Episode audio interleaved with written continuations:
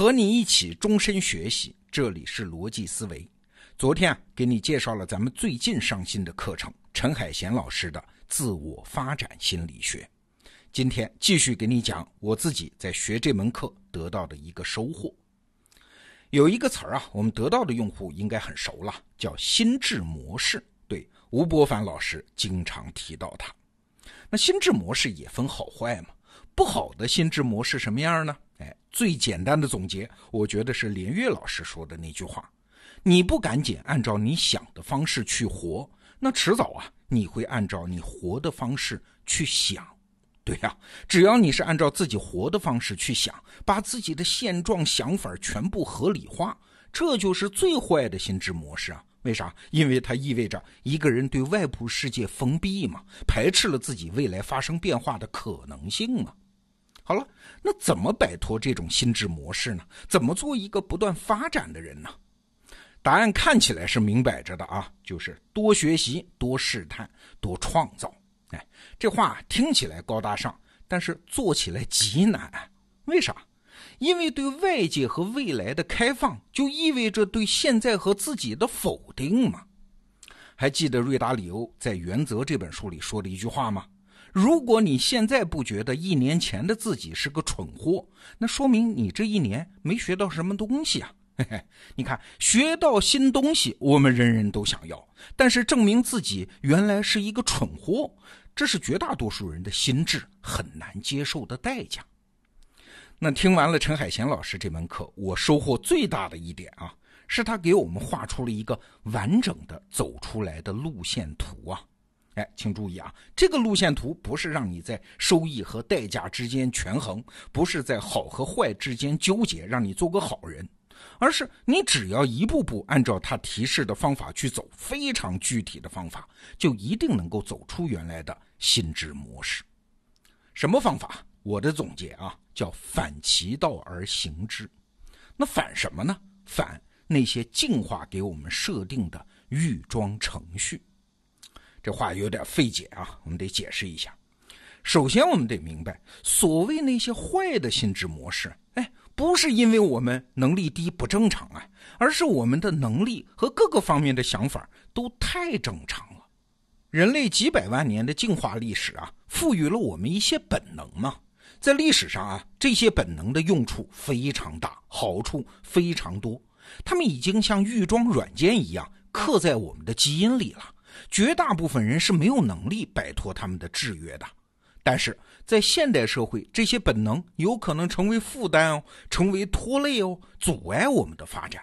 所以啊，把那些过时的本能识别出来，反其道而行之就可以了啊。自我改变之所以难，就难在这儿。我们是和几百万年形成的基因来对抗啊。比如说啊，陈海贤老师的课里面就提到了两样认知本能，叫标签化和抽象化。下面我们就一个个来看这些预装软件原来是怎么帮助我们的，而在现代社会呢，他们又是怎么阻碍我们的。首先，我们来看标签化。人要认知那么复杂的外部世界，最省力的方式是啥？当然就是把它标签化嘛，给它取各种各样的名字啊。比如我们经常说美国人怎么想啊，上海人如何如何啊，某某公司好不好啊，谁谁谁是直男癌啊，等等。你看，这都是标签化的认知。没办法呀，我们的大脑就那么一点认知资源，要想快速的把握世界，我们只能用这种快捷方式啊。就算标签化不怎么准确，它也不失为一个有效的手段嘛。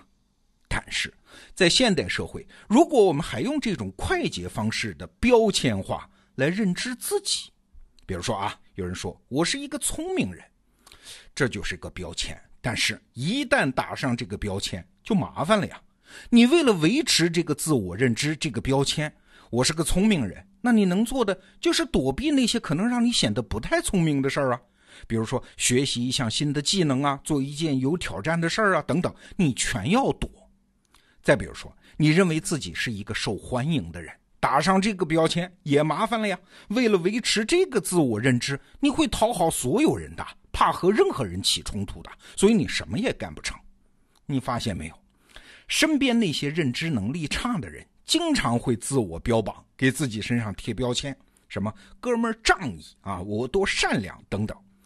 我这不是说他们在吹牛啊，这可能就是事实，而是这种自我标签化的结果，是他的生命一定在躲着什么的呀，是屏蔽掉一些什么的呀，一些变化的可能性自然也就消失掉了的呀。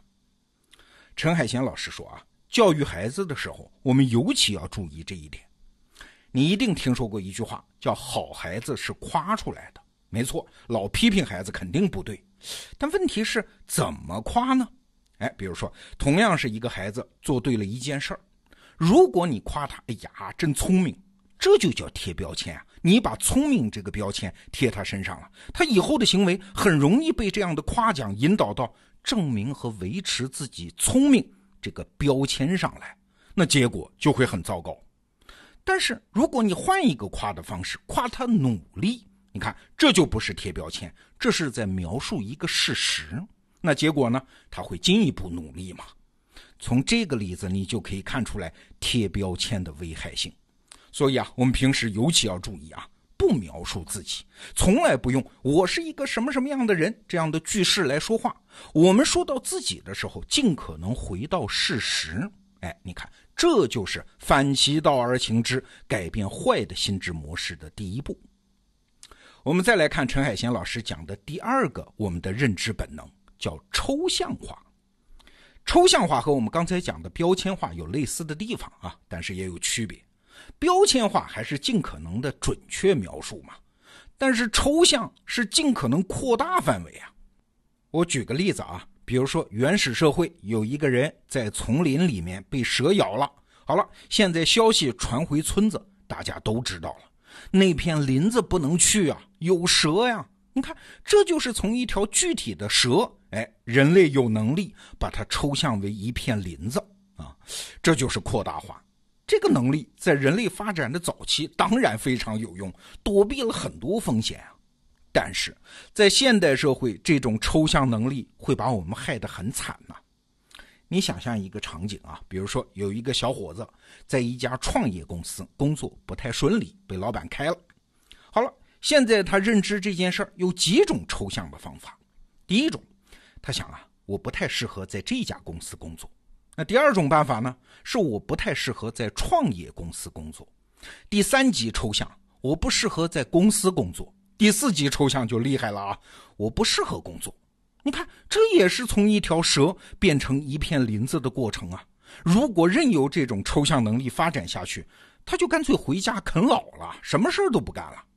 事实上，很多人生失败的人全都有类似的经历。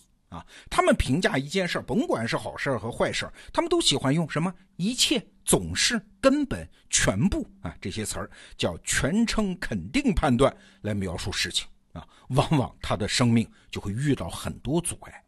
再比如说，很多人在问问题的时候，经常犯这个过度抽象的毛病。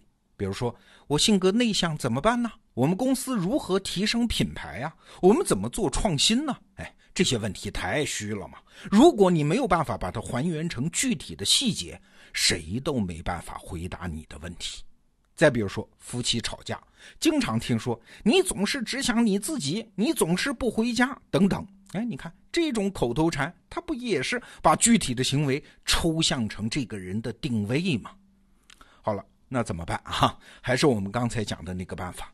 跟进化出来的基因本能搏斗啊，反其道而行之啊。抽象的反义词是啥？是具体嘛？比如说夫妻吵架，如果能用这样的口气啊，这个星期你有三次没有回家了，我们要谈一谈解决方法。我昨天生病了，你连问都不问，你需要给我一个解释。哎，你看，如果总是用这种口气说话，这架也就吵不起来嘛，因为它具体。你发现没有啊？你身边工作能力强的人，往往就是那种凡事就事论事、善于解决具体问题的人，而不是动不动谈方向、谈战略的人。陈海贤老师说，他平时在做心理咨询的时候，往往第一步就是要解决这个问题啊。如果在咨询室有人问我很内向啊，你看贴了个标签嘛？我每次遇到人都很紧张啊，你看抽象了吧？哎，那这个问题怎么解决呢？陈海贤老师就会先反问他们。哎，你遇到哪些人容易紧张啊？遇到哪些人又不紧张嘞？在什么场合你容易紧张？什么场合又不紧张嘞？在与人相识的哪些阶段你容易紧张？哪些阶段又不会呢？最近你在和谁交往？感觉怎么样？紧张不紧张？这就是从抽象回到具体，问题很快就能解决。好了，回到我们今天的题目：怎么改变自己的心智模式啊？陈海贤老师给出的答案是。当别人在用标签谈论事情的时候，我们谈论事实；当别人在用抽象的方法认知世界的时候，我们回到具体。好，这个话题就先聊到这儿。继续向你推荐陈海贤最新课程《自我发展心理学》，逻辑思维。明天见。